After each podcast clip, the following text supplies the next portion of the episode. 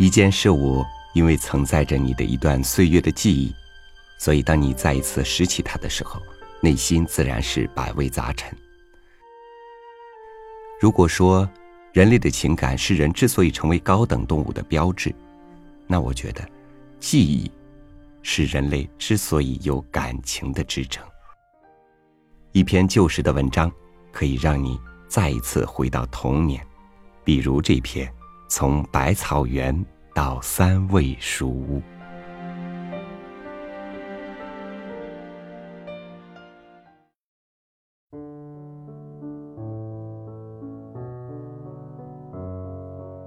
我家的后面有一个很大的园，相传叫做百草园。现在是早已并屋子一起卖给朱文公的子孙了。连那最末次的相见，也已经隔了七八年，其中似乎却早只有一些野草，但那时却是我的乐园。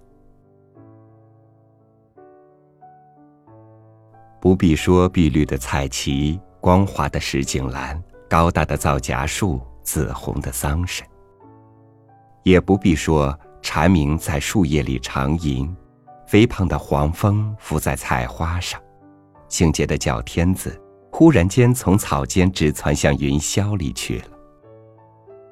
单是周围的短短的泥墙根一带，就有无限趣味。游灵在这里低唱，蟋蟀们在这里弹琴。翻开断砖来，有时会遇见蜈蚣，还有斑毛。倘若用手指按住它的脊梁，便会啪的一声，从后窍喷出一阵烟雾。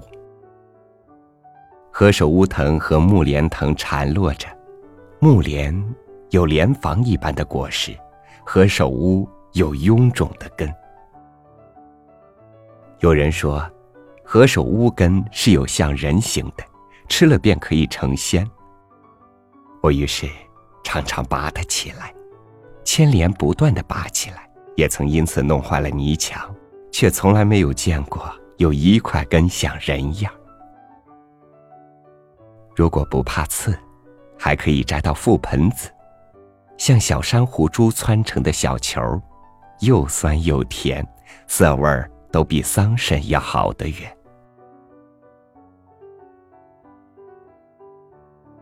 长的草里是不去的，因为相传这园里有一条很大的赤练蛇。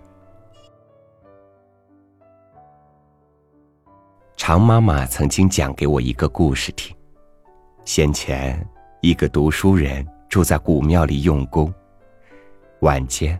在院子里纳凉的时候，忽然听到有人在叫他。答应着，四面看时，却见一个美女的脸露在墙头上，向他一笑，隐去了。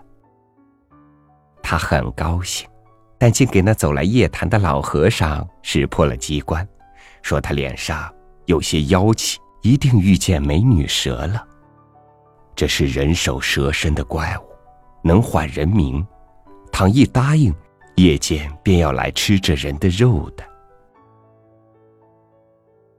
他自然吓得要死，而那老和尚却倒无妨，给他一个小盒子，说只要放在枕边，便可高枕而卧。他虽然照样办，却总是睡不着，当然睡不着的。到了半夜，果然来了。沙沙沙，门外像是风雨声。他正抖作一团时，却听见“豁”的一声，一道金光从枕边飞出，外面便什么声音也没有了。那金光也就飞回来，敛在盒子里。后来呢？后来，老和尚说，这是飞蜈蚣，它能吸蛇的脑髓，美女蛇。就被他治死了。节目的教训是：所以，倘有陌生的声音叫你的名字，你万不可答应他。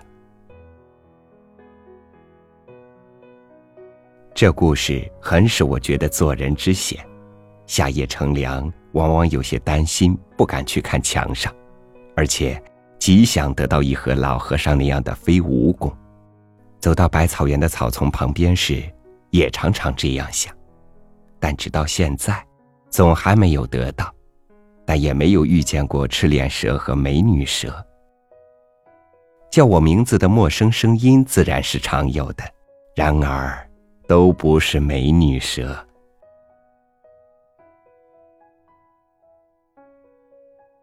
冬天的百草园比较的无味，雪一下。可就两样了。排雪人和宿雪罗汉需要人们鉴赏，这是荒原，人迹罕至，所以不相宜，只好来捕鸟。薄薄的雪是不行的，总需积雪盖了地面一两天，鸟雀们久已无处觅食的时候才好。扫开一块雪，露出地面，用一只短棚支起一面大的竹筛来。下面撒些鼻骨，棒上系一条长绳，人远远的牵着，看鸟雀下来啄食。走到竹筛底下的时候，将绳子一拉，便罩住了。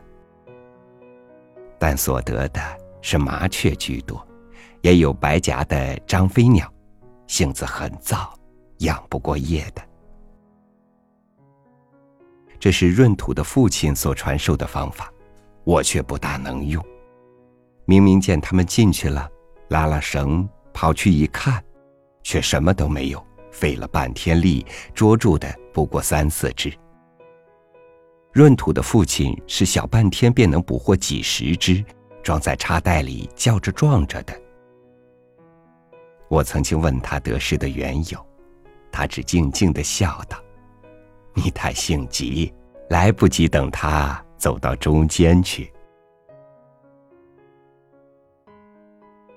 我不知道为什么家里的人要将我送进书塾里去了，而且还是全城中成为最严厉的叔叔。也许是因为把何首乌毁了泥墙吧，也许是因为将砖头抛到坚壁的梁家去了吧，也许是因为站在石井栏上跳下来吧。都无从知道。总而言之，我将不能尝到百草园了。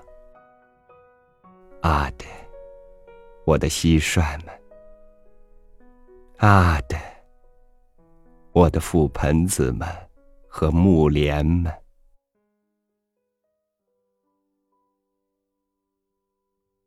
出门向东不上半里，走过一道石桥，便是我的先生的家了。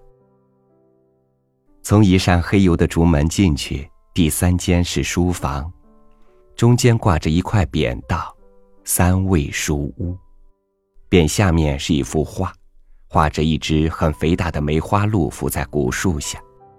没有孔子牌位，我们便对着那匾和鹿行礼。第一次算是拜孔子，第二次算是拜先生。第二次行礼时，先生便和蔼的在一旁打理。他是一个高而瘦的老人，须发都花白了，还戴着大眼镜。我对他很恭敬，因为我早听到他是本城中极方正、质朴、博学的人。不知从哪里听来的，东方朔也很渊博。他认识一种虫，名曰怪哉，怨气所化，用酒一浇就消逝了。我很想详细的知道这故事，但阿长是不知道的，因为他毕竟不渊博。现在得到机会了，可以问先生。先生，怪哉这虫是怎么一回事？我上了生书。将要退下来的时候，赶忙问：“不知道。”他似乎很不高兴，脸上还有怒色了。我才知道，做学生是不应该问这些事的，只要读书，因为他是渊博的素儒，绝不至于不知道。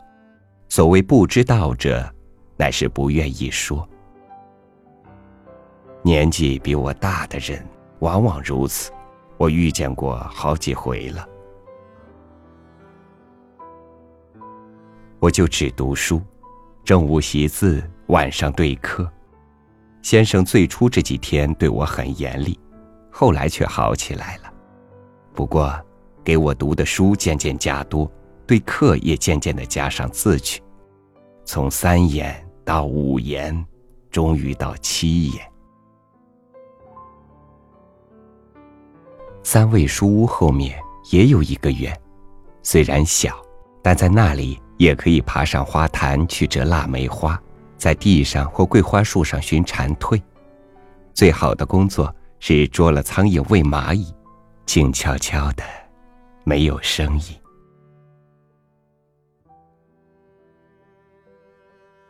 然而同窗们到园里的太多太久，可就不行了。先生在书房里边大叫起来：“人都到哪里去了？”人们。便一个一个陆续走回去，一同回去也不行的。他有一条戒尺，但是不常用；也有罚跪的规矩，但也不常用。普通总不过瞪几眼，大声道：“读书。”于是大家放开喉咙读一阵书，真是人声鼎沸。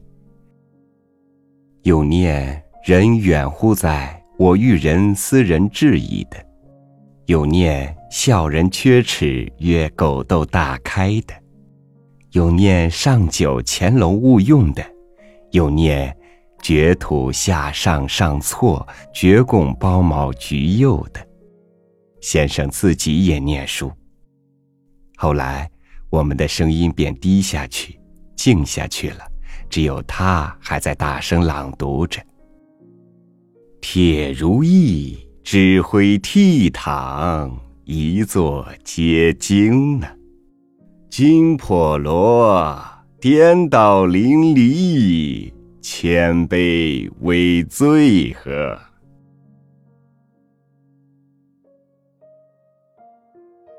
我疑心这是极好的文章，因为读到这里，他总是微笑起来，并且将头扬起，摇着。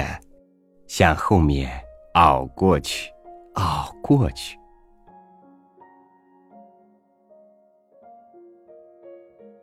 先生读书入神的时候，与我们是很相宜的。有几个便用纸糊的盔甲套在指甲上做戏，我是画画，用一种叫做井川纸的蒙在小说的绣像上，一个个描下来，像习字时候的影写一样。读的书多起来，画的画也多起来，书没有读成，画的成绩却不少了。最成片段的是《荡寇志》和《西游记》的绣像，都有一大本后来因为要钱用，卖给一个有钱的同窗了。他的父亲是开锡箔店的，听说现在自己已经做了店主。而且快要升到绅士的地位了，这东西早已没有了吧？